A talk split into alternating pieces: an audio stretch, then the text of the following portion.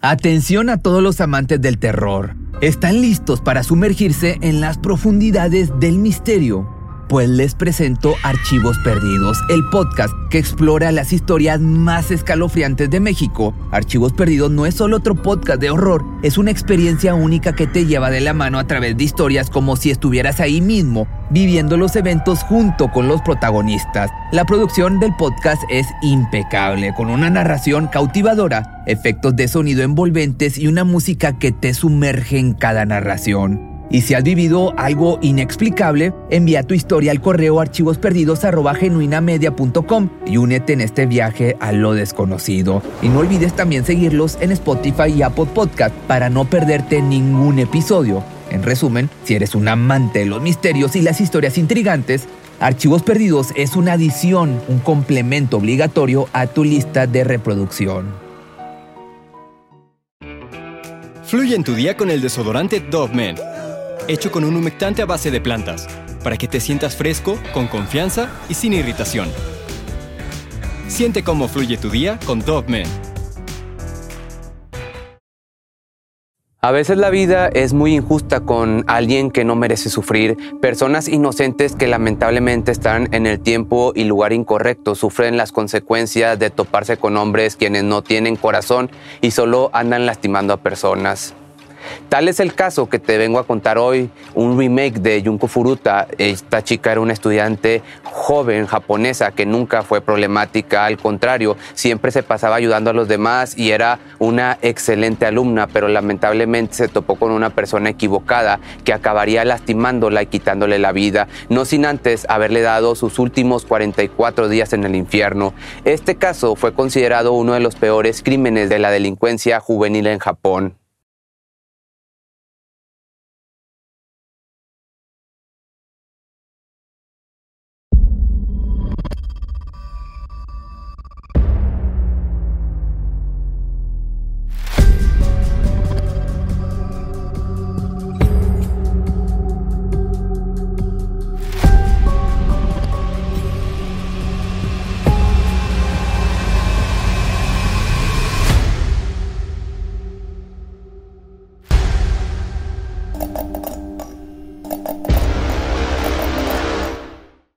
Furuta era una joven ejemplar. Nunca se metió en problemas ni molestaba a otras personas. Vivía en una familia funcional, eran sus padres, su hermano mayor y su hermano menor. Siempre se le inculcó el respeto por los demás y tenía una buena educación. Cuando era adolescente asistía a la escuela secundaria llamada Yasho Minami trabajaba medio tiempo en una fábrica de moldes de plástico. Ella realmente tenía muchos sueños, su futuro estaba totalmente planeado, era muy trabajadora y una de sus metas era ahorrar dinero para un gran viaje de graduación. Incluso ya tenía a la vista un trabajo para cuando se graduara de la secundaria. Los profesores y compañeros la admiraban y querían muchísimo por su forma de ser. Siempre se mantuvo con un promedio muy alto y era muy raro que faltara. Realmente era una persona fácil de admirar, pero todos esos sueños y esperanzas acabarían de pronto.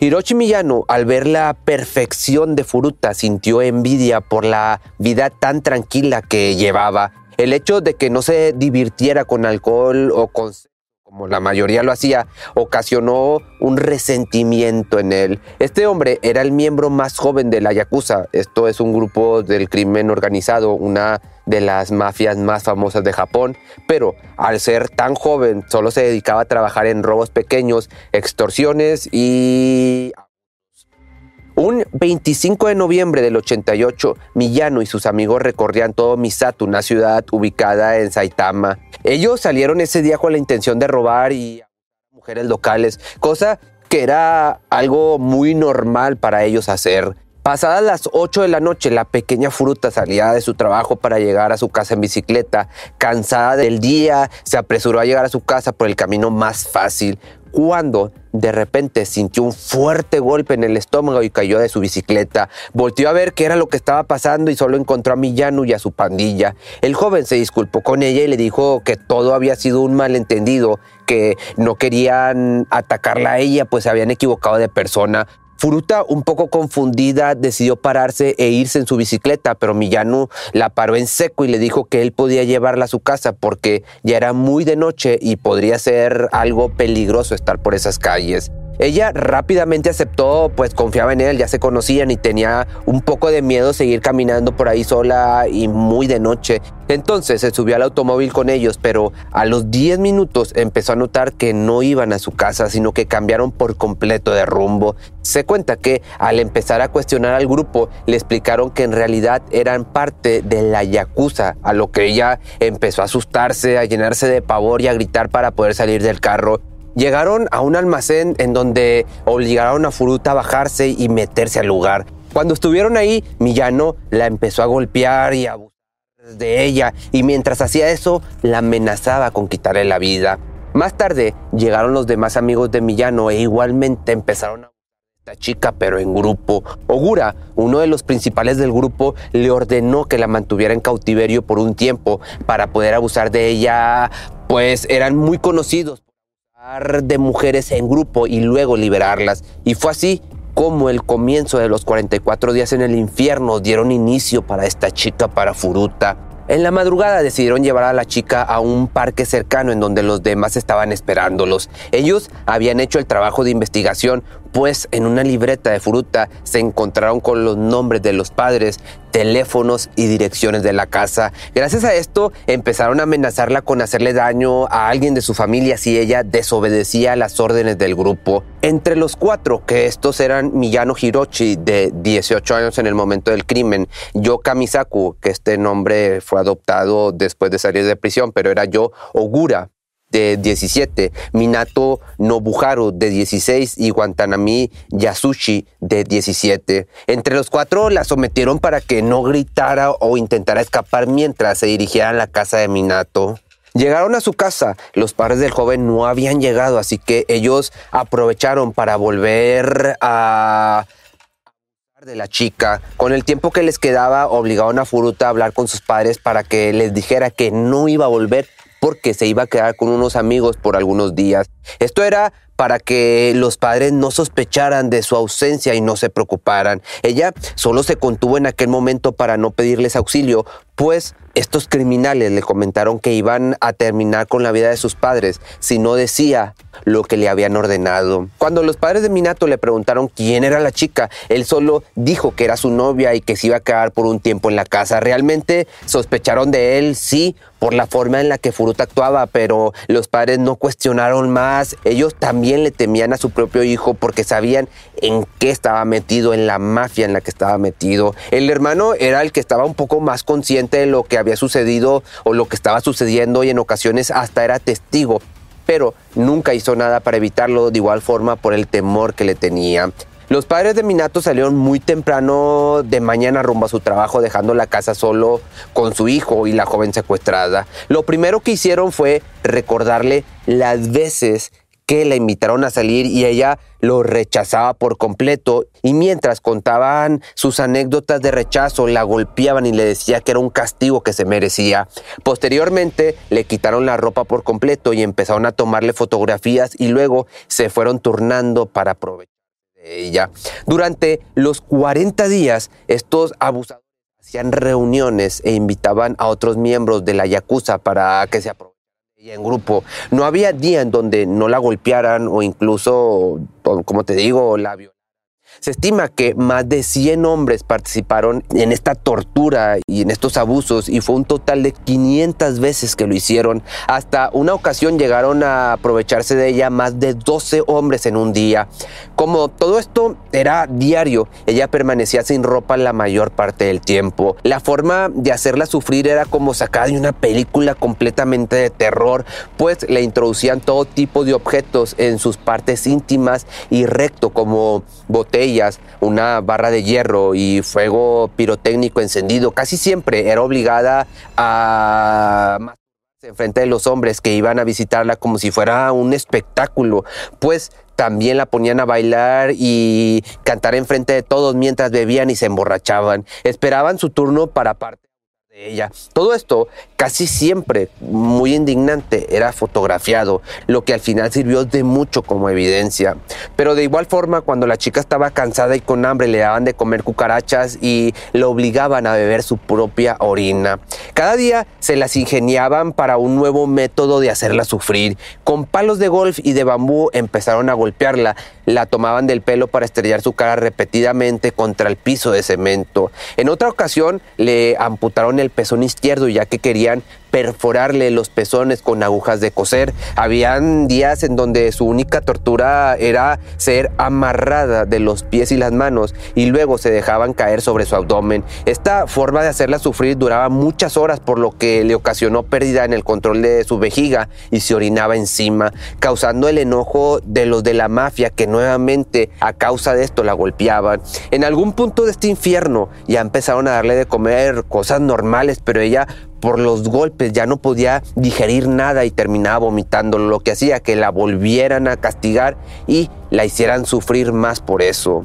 Un día después de soportar todo, quiso llamar a la policía, pero rápidamente la detuvieron y la castigaron quemándole con cigarrillos y mecheros. Ya no tenía para ese momento muchas fuerzas, pues por su desnutrición y golpiza de cada día muy apenas podía levantarse para ir al baño. Continuando de igual forma con la manera de hacerla sufrir, también le arrancaron las uñas una por una y luego le rompieron los huesos del brazo a pisotones. La colgaron del techo y la usaron como bolsa de boxeo. Hubo días en donde la metían a un congelador por horas y en otras ocasiones le prendían fuego en sus extremidades, tronco y cabeza. Esta forma de tortura fue una de las que más duró y al terminar de quitarle el fuego empezó a convulsionar. Los abusadores solo por su parte se reían y le decían que era una completa exagerada.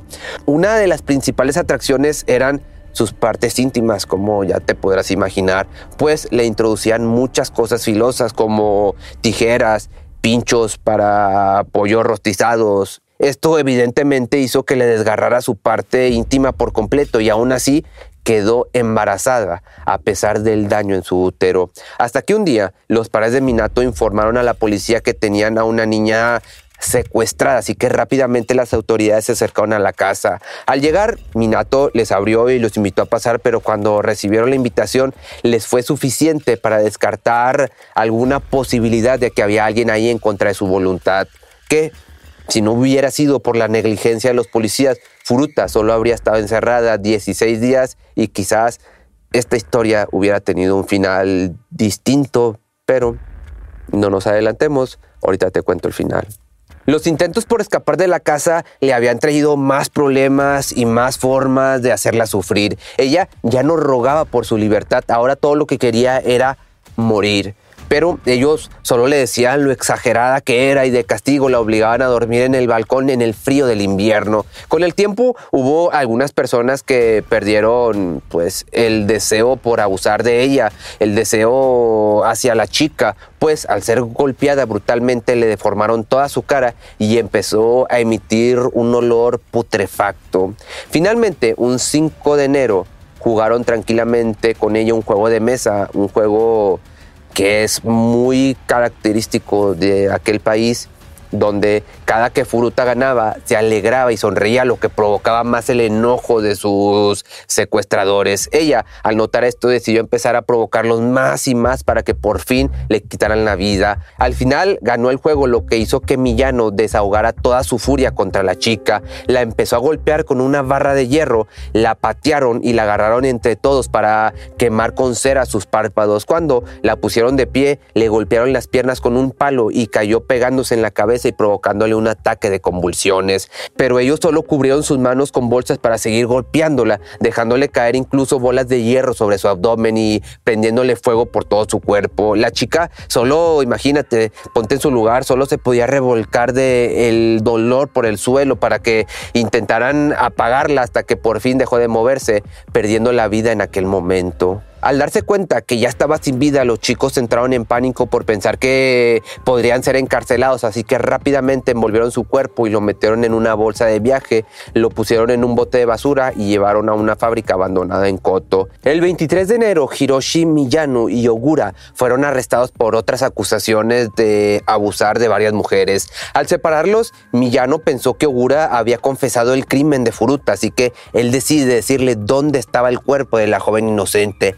Finalmente encontraron en un bote de basura a la chica gracias a que identificaron las huellas dactilares y para esto pasaron tres meses. El cuerpo, te digo, fue hallado a las afueras de Kioto dentro de un contenedor lleno de cemento.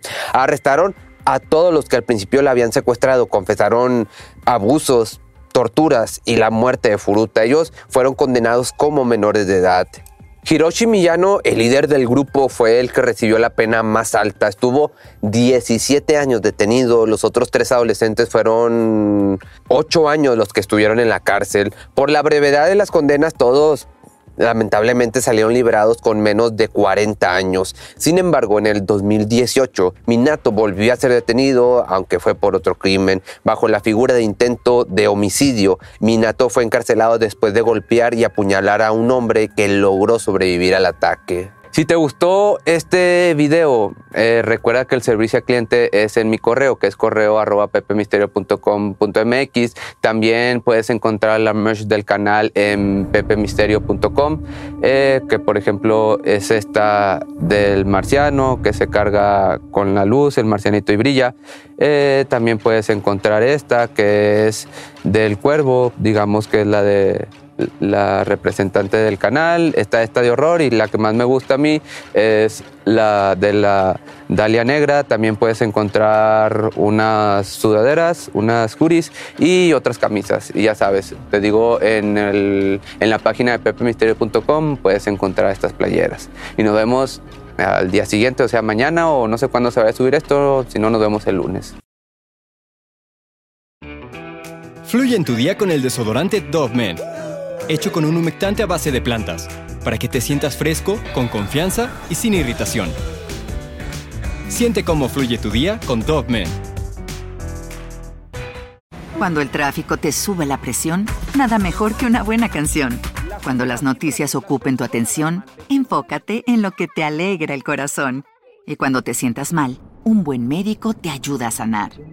Sabemos que mantener tu salud es tu prioridad, también es la nuestra en Kaiser Permanente, donde trabajamos juntos para cuidar de todo lo que tú eres. Kaiser Permanente, para todo lo que tú eres. Kaiser Foundation Health Plan of the Mid-Atlantic Stay Inc., 2101 East Jefferson Street, Rockville, Maryland 20852.